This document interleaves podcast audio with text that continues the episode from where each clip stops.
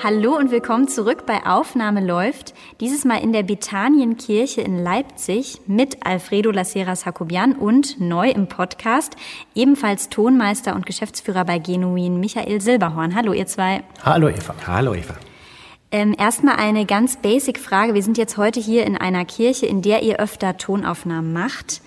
Warum denn eigentlich eine Kirche? Ich weiß, es sind auch noch andere Räume teilweise. Warum nicht ein Aufnahmestudio? Viele denken ja bestimmt bei Tonaufnahme Tonstudio. Also Tonstudio ähm, ist tatsächlich äh, eine Option, allerdings nicht für klassische Musik. Das ist, wenn man es so kennt, ist ja oft äh, relativ klein, es ist schallgedämmt, ähm, ist relativ trocken, um für die Nachbearbeitung relativ großen Spielraum zu haben. Wir selber ähm, nehmen hauptsächlich nur Klassik auf und dafür sind wir eben ähm, in Räumen, die den natürlichen Hall oder den, den Hall schon mitbringen. Das setzt natürlich voraus, dass die relativ groß sind. Also große Grundfläche, eine relativ hohe Decke. Und da sind Kirchen ja schon ziemlich ideal. Kann man auch sagen, dass ähm, eine gute Akustik für ein Konzert, für ein Live-Konzert, auch eine gute Akustik für eine Aufnahme dann wäre in dem Fall? Oder sind das dann nochmal zwei getrennte Sachen? Also eine gute Akustik ist erstmal, glaube ich, schon eine gute Akustik, aber es gibt tatsächlich Unterschiede zwischen dem, wie man es im Konzert wahrnimmt, weil äh, immer natürlich das Auge mithört, weil auch die Musiker das Publikum mitspüren und man deswegen die ganze Wahrnehmung äh, ist eine andere. Und bei einer Aufnahme reduziert sich es wirklich auf rein das Klangerlebnis über den Lautsprecher oder über die Kopfhörer. Und ähm, da kommen Details viel mehr zum, zum Tragen, was Nachhall betrifft, was Störgeräusche betrifft. Wie oft kriegt man von Musikern erzählt, dass sie in einem ganz tollen Raum gespielt haben, da wollen sie unbedingt aufnehmen. Und natürlich ist einfach niemandem im Konzert aufgefallen, dass da ständig ein Bus vorbeifährt oder eine Tram, weil man auf ganz andere Sachen achtet. Und in der Aufnahme stört halt auch der Cola-Automat im Vorraum, der so leise vor sich hin summt und aber vielleicht auch zu hören ist. Ich würde ganz kurz aber gern was zu der Bethanienkirche sagen. Wenn man hört, wir nehmen hier in einer Kirche auf, dann kann man ja schnell denken, in der Stadt oder auf dem Dorf, das sind so neogotische Kirchen der vorletzten mhm. Jahrhundertwende, ne, der typische Bau und so. Ist es überhaupt nicht. Das ist eine Kirche aus den 30er Jahren, ich glaube sogar 233 so in den Dreh, in einem sehr schönen Stadtteil hier in Leipzig, auch direkt am Park gelegen. Äh, ich habe es dir vorhin gesagt, sieht ein bisschen aus wie aus einem expressionistischen Film aus den 20er Jahren. Also sowas in Schwarz-Weiß bei schlechtem Wetter mhm. gefilmt ist fast ein bisschen unheimlich. Und das Interessante und weswegen der Raum auch für uns sehr vielfältig ähm, in Betracht kommt, ist zum einen, es ist eben kein langes Kirchenschiff, sondern es ist im Großen und Ganzen eine Grundfläche, die ungefähr so breit wie lang ist. Ja. Der Raum mhm. ist recht hoch. Er hat weiß nicht, auch schon doch mehrere Meter, es werden schon so sechs, acht Meter sein und vielleicht auch mehr. Und eben nicht den typischen Kirchenhall, den mhm. man, wenn man so ein bisschen mit Hallprogrammen zu tun hat, unter Gothic Hall oder sowas, also so einem gotischen Kirchenklang mit sechs, acht Sekunden Nachhall äh, in Verbindung bringt, sondern das ist eher ein Nachhall, wie wir das aus Kammermusikräumen kennen, also ein relativ kurzer Hall für eine Kirche. Und das macht es wieder ganz interessant dann für ähm, viele Aufnahmen im kammermusikalischen Bereich bis hin zur Bläsersymphonik, die wir hier aufgenommen haben. Äh, und einem vielleicht sogar eine Aufnahme, die ein bisschen für die Musiker enttäuschend war, nämlich einer alten Musikgruppe mit Sängern, die eben gewohnt sind, gerade in sehr heiligen Kirchen zu singen mhm. und aus, aus der Not heraus, weil die in der Nähe Konzerte hatten und an einem bestimmten Tag aufnehmen wollten und es nicht anders ging, waren wir hier und sie haben sich eben nicht so gefühlt wie in einer Kirche, das, weil es eben wirklich kein, kein sehr langer Hall ist. Um das nochmal kurz zu beschreiben, es gibt hier vielleicht knapp zehn Sitzreihen und dafür ziemlich in die Breite. Also mir kommt die Kirche sogar eher breiter als lang vor und ähm, es gibt auch nicht irgendwie so eine Kuppel, sondern die Decke ist eigentlich ziemlich flach. Genau, und das ist eigentlich ganz schön. Es ist eine, eine gerade Decke mit, mhm. äh, eine Holzdecke mit Holzbalken, was eben nicht diesen äh, Kuppelinnendach hat, der ja fokussierende Wirkung haben kann, mhm. dass der Hall dann oder der Klang danach halt zu einem Punkt dann, genau, dass man an bestimmten Positionen ganz merkwürdige Reaktionen dann hat. Das ist ja tatsächlich nicht gegeben, sondern es ist wirklich eher wie in einem Konzertsaal. Ja, also genau, ich würde auch sagen, für eine Kirche eine sehr ungewöhnliche Form. Ja. Und, äh, und die Wände mit einem Putz, der sehr grobporig ist, der, der auch so nicht Struktur hart, hat. richtig, der auch nicht hart reflektiert, sondern mhm. auch eher den Klang streut, absorbiert, also eher ganz kirchenuntypisch reagiert. Worauf achtet ihr denn sonst noch, wenn ihr Locations auswählt? Also das hier ist jetzt, hast du gesagt, eher untypisch für eine Kirche. Ihr seid ja aber bestimmt auch manchmal in anderen Kirchen, manchmal auch in Konzertsälen. Was sind da wichtige Kriterien und was hat das auch mit der jeweiligen Epoche vielleicht zu tun oder Besetzung? Das hat sehr, eigentlich sehr viel zu tun mit der Besetzung und vor allem mit der Art von Musik, die man aufnimmt. Also wenn ich jetzt geistliche Musik aufnehme, da ist es dieser typische Kirchenklang schon wünschenswert. Mhm, richtig. Und deswegen versucht man auch ähm, ja, entsprechende Räume oder entsprechende Kirchen zu suchen. Jetzt ähm, werden nächste Woche hier eine Aufnahme machen. Ähm, das wird Geige Solo sein, das ist eher kammermusikalisch. Das würde ich in einer typischen Kirche weniger machen wollen, weil da so eine, das, das passt nicht. Kammermusik ist, hat, hat was mit äh, weltlicher Musik zu tun.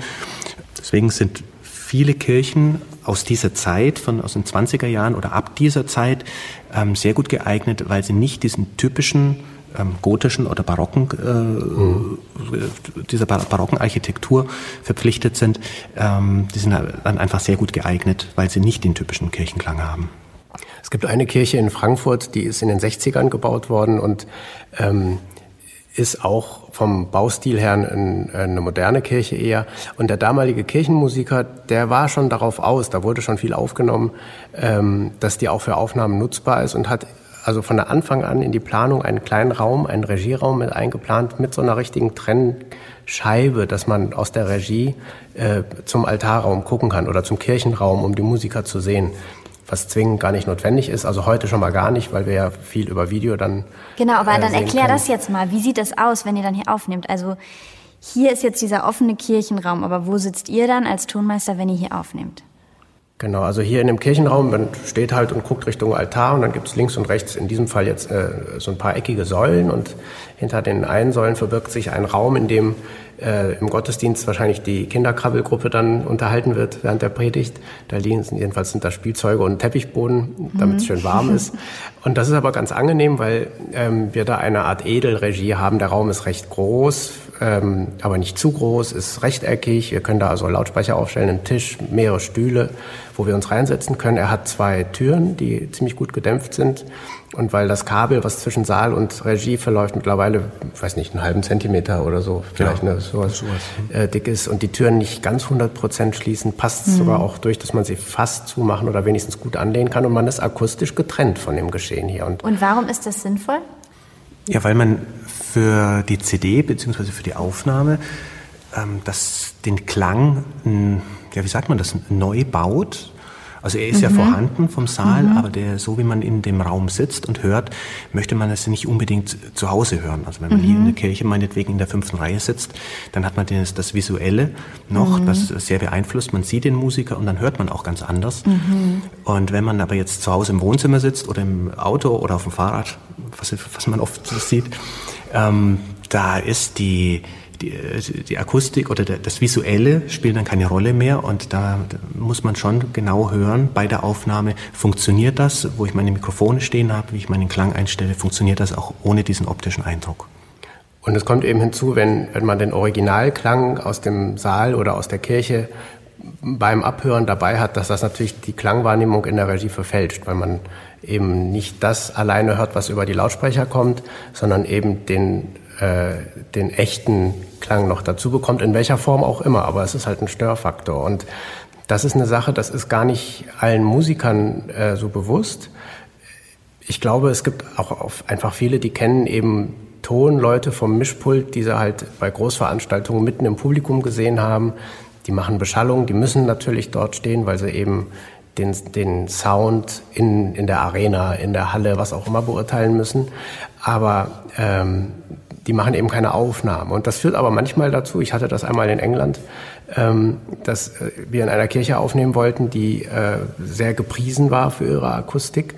Äh, die hatte einfach wirklich überhaupt keinen anderen Raum außer den, ähm, den reinen Kirchenraum. Da war ein Pianist, der selbst sehr aufnahmeunerfahren war und war also zufrieden mit allem und ich musste halt schauen, ähm, wo ich dann meinen Platz finde. Und ich hatte eigentlich überlegt, weil es so ein bisschen Richtung Sommer schon ging, ob ich mich vor die Kirche setze. Es gab so einen überdachten Eingangsbereich, mhm. um wenigstens ein bisschen getrennt vom Geschehen zu sein. Aber da war einfach so ein Spektakel mit Vögeln und allem irgendwie, dass das nicht ging. Und ich saß am Ende tatsächlich in diesem Kirchenraum drin und wir konnten das auch nur so machen, dass er gespielt hat und ich habe mir die Sachen danach nochmal angehört, weil das Gewabere, was dann bei mir noch zusätzlich ankam, zu dem, was ich über die Kopfhörer gehört habe, mich einfach zu sehr gestört hat. Also es waren zum Glück hat er wenig gespielt, aber es war wirklich ein sehr anstrengendes Aufnehmen. Mhm. Aber zu der Kirche und zu ähnlichen Sachen sage ich auch vielleicht nachher noch mal was. Mhm. Da gab es noch ein paar andere Pannen, aber ja, da sind wir ja schon ein bisschen bei Störgeräuschen. Also jetzt zum Beispiel hier gerade in dieser Kirche, durch die schönen großen Fenster sieht man draußen die ganzen Bäume im Wind schwanken und man hört auch viele Vögel. Ich vermute mal, auf der Aufnahme wird man es jetzt nicht hören, aber ich höre die sofort und ich bin natürlich als Radiojournalistin schon auch darauf gepolt, immer gleich im Raum irgendwie kleine Störquellen wahrzunehmen. Handy auf Flugmodus, sind alle Fenster zu, ähm, hat jemand ein klapperndes Armband zum Beispiel oder klappernde Ohrringe. Das ist bei mir auch oft so bei Interviewpartnerinnen. Ähm, Deswegen habe ich meine Uhr abgenommen, weil zum Beispiel die genau immer ein bisschen am Handgelenk schnackert. Ihr seid da also dankbare Interviewpartner, weil ihr auf sowas selber auch schon konditioniert seid. Das ist wunderbar für mich. Oder zum Beispiel auch Kugelschreiber in der Hand, aber bitte nicht klackern damit. Ähm, das muss ja bei euch noch viel extremer sein, stelle ich mir so vor. Habt ihr so, so Scans quasi, mit denen ihr schon über einen Raum fahrt, wenn ihr ihn betretet? Ja, schon. Auf jeden Fall. Auf jeden Fall. Die Tiere sind tatsächlich, ähm, habe ich persönlich, ja, ich habe persönlich nicht so die auf dem Schirm, weil das auch sehr unterschiedlich ist. Also gerade hier merkt man auch, ähm, ist Mittagszeit, ist relativ wenig, es kommt die Dämmerung ähm, am Nachmittag, dann merkt man es wirklich deutlich und dann muss man auch mal pausieren in der Aufnahme. Und ähm, was allerdings ich sage es mal, problematischer ist, das sind so Sachen wie ähm, Kindergärten mhm. die nebenan sind, die Spielplätze. man die Spielplätze, genau. die man äh, tatsächlich nicht unbedingt gleich registriert, weil man ja doch sehr erstmal den Raum hören will, ob der akustisch geeignet ist und dann muss man sich aber wirklich auch nochmal um die Umgebung kümmern. Oder sind Straßen da, sind Schienen in der Nähe, äh, dass, dass da Züge vorbeifahren. Was man nicht immer mitbekommt, das sind äh, Fußballplätze, wo die unter der Woche ähm, nicht bespielt werden, mhm. aber am Wochenende, wenn man auch mal dann aufnimmt, doch dann plötzlich, ähm, plötzlich ab. Geräuschquelle darstellen oder mhm. Flughäfen, die das ist, das ist, man erlebt, obwohl man darauf achtet, trotzdem noch Überraschungen. Wobei man auch sagen muss, ähm, man hört nicht immer alle Geräusche, die man hört, wenn es wirklich ruhig ist. Das ist richtig, ja genau. Also die Musik überdeckt es die, dann Ja, auch. genau, die überdeckt viel erstmal und es gibt natürlich manchmal kritische Momente, ob es Generalpausen sind oder eben ein sehr leiser Schluss oder so, wo man unter Umständen fünf, sechs auch mal mehr Takes macht, weil einfach immer irgendwas dazwischen zwitschert oder rumpelt oder sonst irgendwie, wo man dann ein bisschen Geduld aufbringen muss. Und könntet ihr euch dann nicht in einem stillen Moment Stille auf dem, aus dem Raum aufnehmen, die dann da reinschneiden? Also ich beim Radio mache das so, ich muss mir immer noch mal ein bisschen Stille mit aufnehmen? Doch, die haben wir auch um immer auch, auch so, um die zwischen die Sätze zu schneiden, damit es mhm. eben nicht dann plötzlich digital Null ist. Das hat, macht mhm. so einen mhm. komischen Druck mhm. auf den Ohren. Aber man hat ja trotzdem den Nachklang und der mhm. wird eben leiser. Also gerade jetzt bei einem, nach einem großen äh, Akkord oder so zum mhm. Beispiel. Und da hört man es dann eben schon, wenn es da rein zwitschert. Das kann, also ich habe zig Aufnahmen, wo man Vögel zwitschern hört. Und es gibt auch andere Aufnahmen, wo man die U-Bahn in irgendwelchen Städten hört. Nicht nur jetzt bei uns, sondern allgemein, wenn man, gerade wenn man über Kopfhörer hört, hört man viel im Hintergrund. Türgeklapper, alles Mögliche. Mhm. Also das auch alte Aufnahmen, die im Studio aufgenommen sind. Das, also in ja. den klassischen Studios. Äh, Glenn Gould spielt Goldberg-Variationen, die erste Aufnahme. 60er Jahre sind die, glaube ich. ich. Wenn man da wirklich laut hört, hört man in Pausen ähm, leise Orchestermusik. Und das, man muss schon relativ laut hören. Macht ja auch manchmal Spaß. Und also das, das, das gibt es immer. Und hier aus, aus den Räumlichkeiten hier, das sind auch immer wieder Vögel drauf. Also man hat natürlich ein bisschen eine Auswahlmöglichkeit, wenn man in Räume geht, die als Konzerträume gebaut wurden. Wir nehmen ja viel im, im Mendelssohn-Saal des Gewandhauses auf. Das ist ganz typisch sozusagen äh, Saal in, in dieser Außenhülle des Gebäudes. Also wirklich, der, der Ring geht direkt dran vorbei mit Straßenbahn und viel Verkehr und man hört nichts im Saal. Das ist extrem komfortabel. Mhm. Ähm, wenn man darauf angewiesen ist, in Nicht-Konzertsälen aufzunehmen, gibt es ja trotzdem eine Liste eine lange Liste eigentlich von Räumen, die bekannt sind in der Szene, wo einfach seit 30, 40, 50 Jahren Aufnahmen stattfinden, die sich eben äh, etabliert haben, wo man weiß, man hat ziemlich Ruhe drumherum und äh, die sprechen sich halt rum, die kennt man, die erzählt man sich unter Kollegen. Schwierig wird es eher dann, wenn man wirklich in einen neuen Raum kommt, womöglich, wenn der weit weg ist, man sich den jetzt nicht vorher angucken kann und man dann nur auf, ähm, auf Wunsch der Musiker dahin fährt. Ja, also wo man dann schon anfängt, mittlerweile geht's über Google Maps, ich, ich weiß nicht, wie du es machst, aber ich sitze da auch und zoom rein und, und guck halt wirklich, was sind da für Straßen in der Nähe, mhm. sind das Bundesstraßen, ist das irgendwo jetzt ein Nest irgendwo am Ende oder ist das so ein Durchgangsdorf, wo einfach dann viele Brummis mhm. durchkommen. Was du sagtest, Kindergärten, Sportplätze, Biergärten, nicht alles kann man sehen, aber man macht das und hat natürlich so einen Fragenkatalog, den man den Musikern aufschickt und sagt, Leute, guckt euch das wirklich an und geht mal mittags mhm. und einmal nachmittags rein und hört mal richtig zu, ob euch irgendwas auffällt. Manchmal sind es auch die Lampen, die sirren irgendwie, dass man mhm. sonst im Konzert vielleicht auch nicht wahrnimmt. Ja.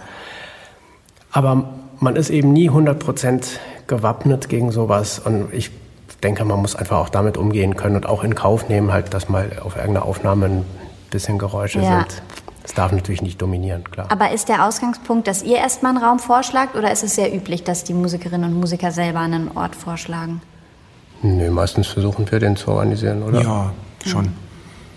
Schon also oft fragen Musiker, weil die sich mit der, mit der Materie Raum und Aufnahmeraum nicht, äh, sind, nicht so Klar, gut auskennen. Ist, ist ja einfach euer Job. Ja. ja. Oder eben einen anderen Zugang haben. Ne? Für Musiker Zugang, ist es ja. wichtig, wie fühle ich mich, wenn ich spiele? Wie, wie höre ich mich wie auf der Bühne oder in dem Altarraum oder wo mhm. auch immer man dann gerade ist?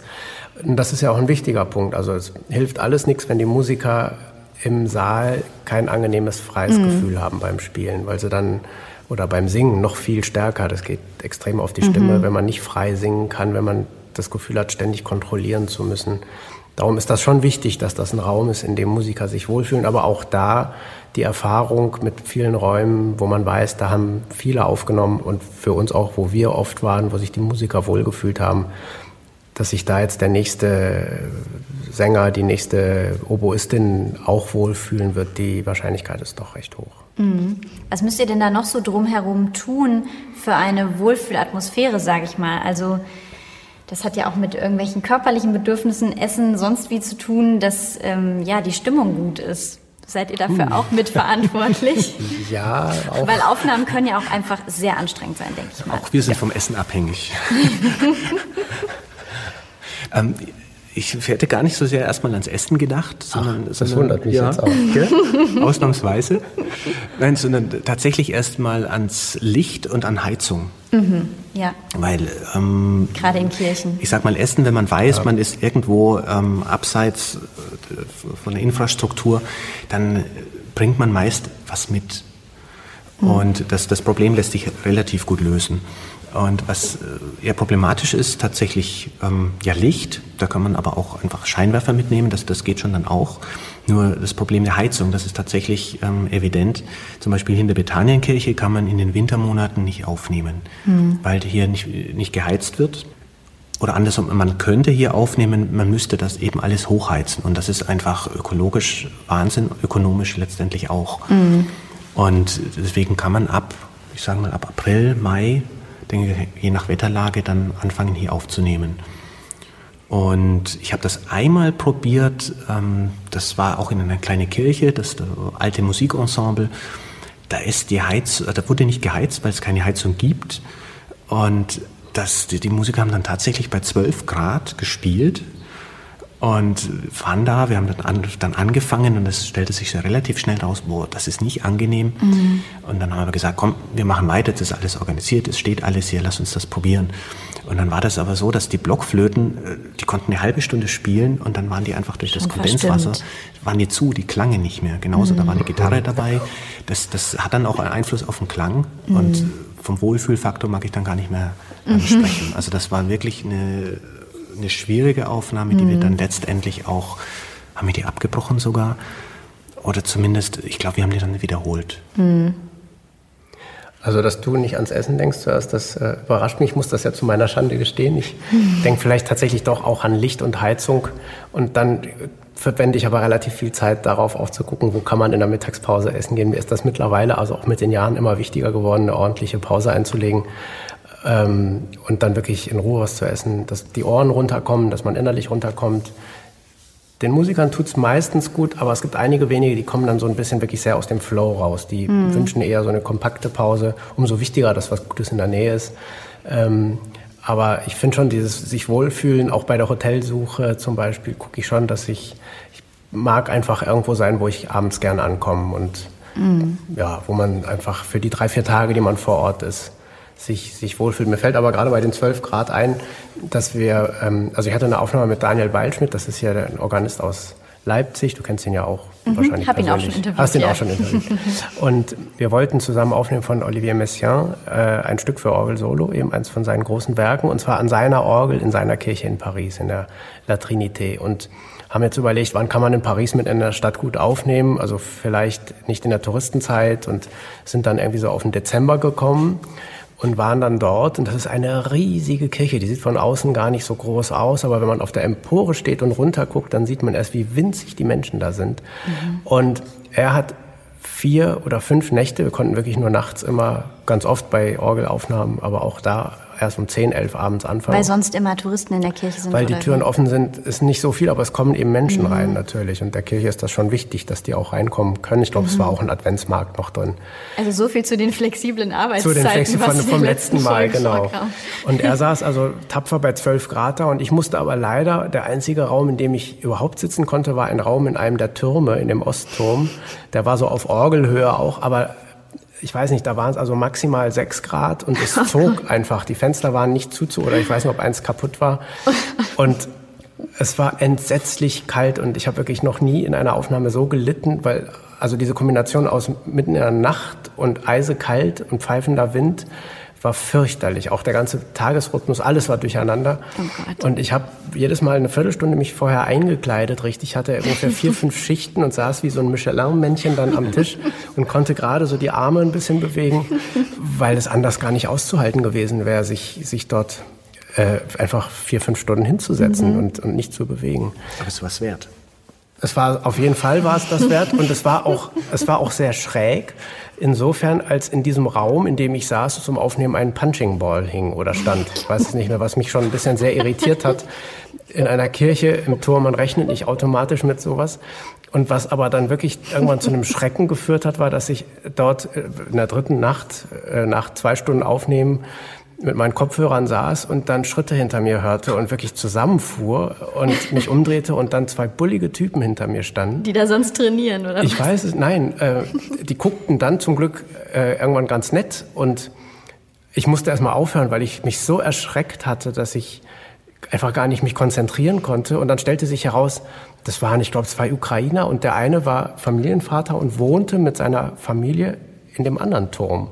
Und ähm, der hat um seinen Schrecken da wieder gut zu machen, hat mich dann einmal da oben lang geführt, hinter der Uhr vorbei und hat mir dann gezeigt, wo die wohnen und so.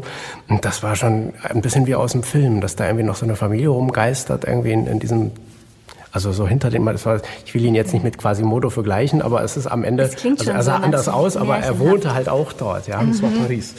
Und es war Paris. Ja, passt schon einiges zusammen. Und vielleicht, was bei Sälen auch, auch wichtig ist, ist die Zugänglichkeit, also sei es für einen Klaviertransport, falls man einen Flügel bringen muss, sei es auch für die Technik, dass man die jetzt äh, gut hinkriegt. Und das war da auch das totale Gegenteil. Ich weiß nicht, es waren 150, 200 Stufen, ich weiß es nicht mehr, die man eine Wendeltreppe hochlaufen musste. Und wirklich x-mal, also äh, da dann das Zeug hochschleppen. Und während der Aufnahme schon, während der Aufnahme schon hatte ich eigentlich Panik, weil ich dachte jetzt, vor der Aufnahme war ich ja noch fit, da konnte ich das ja noch ganz gut machen, aber nach diesen vier, fünf Nächten war ich so durch, sowieso, und die Vorstellung, da jetzt nochmal irgendwie zwölfmal rauf und runter zu rennen mit der Technik, ähm, war fürchterlich. Und es gab aber einen sehr netten peruanischen Küster oder so, mit dem ich mich dann da so gleich zusammengefunden hatte. Und der hat mir, und das fand ich ja auch wieder irgendwie toll, der hat mir dann sechs Leute organisiert, mhm. nämlich Obdachlose, die da immer an dieser Kirche sitzen draußen und sich da aufhalten, einfach seit Jahren schon, die er auch alle kannte. Und denen hatte er gesagt, dass ich da oben Zeug habe, was runter muss und ob die das machen könnten. Und die waren ganz Feuer und Flamme und sind da jeder zweimal rauf und runter. Und ich hatte innerhalb von, weiß nicht, einer Viertelstunde alles im Auto. Es war ganz toll, also wirklich ganz, ganz wunderbar. Und ähm, ja, war einfach eine ganz, ganz tolle Erfahrung. Einer hieß Chirac, das weiß ich noch. Und das mhm. fand ich halt auch sehr lustig, hat sich mir sehr, sehr eingeprägt. Mhm. Gibt es noch andere Anekdoten, Pannen? Also genau, besonders Pannen höre ich natürlich gern.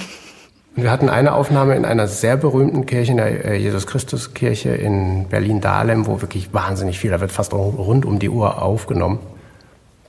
Wir hatten drei Tage Zeit mit Cello und Cembalo, Nicola Altstedt, eine CD bei uns, ganz entspannt, weil das Programm war nicht so lang. Wir waren unglaublich gut gelaunt und äh, wollten anfangen. Und dann kam der Cembalist und fragte nach Kaffee, so viel zu Wohlfühlen. Mhm. Und da gab es leider keine Möglichkeit. Das heißt, ich bin losgezogen, weil wir, ach so nein, es kam noch hinzu, dass dummerweise gebaut wurde, und zwar nicht bei der Kirche, sondern zwei Straßen weiter wurde tagelang ein Betongebäude abgerissen, was also einfach ein durchgehendes Hämmern war von so einem Presslufthammer Boah. bis 16 Uhr. Das heißt, da war die Laune erstmal im Keller. Daraufhin wollte der Cembalist einen Kaffee haben und es gab keinen. Mm.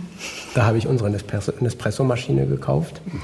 ähm, und dann war plötzlich diese gemütliche Produktion eingedampft aus, auf relativ stressige Nachmittage und Abende. Und am zweiten Abend, es war im Sommer, hat es eben ganz fürchterlich geregnet, so einen typischen Sommerguss gegeben. Und zwar so stark, dass das Wasser in dem Kirchendach durchgelaufen ist und dann in die Kirche lief und tropfte. Es fing also im, über, zum Glück über den Bänken und nicht über den Instrumenten an zu plätschern. Und wir mussten auch noch mal zwei, drei Stunden warten, bis es dann aufgehört hatte zu tröpfeln, weil es einfach in die Kirche richtig reingelaufen ist. Und da lagen die Nerven dann doch ein bisschen blank auf allen Seiten. Also so schnell kann sich auch eine Aufnahme, die meint oder scheint entspannt loszugehen, dann wandeln und plötzlich dann im Druck enden. Okay, da kann also einiges schiefgehen. Dann hoffen wir mal, dass die nächste Aufnahme hier in der Bethanienkirche ähm, glimpflich vonstatten geht, ohne Sommergewitter.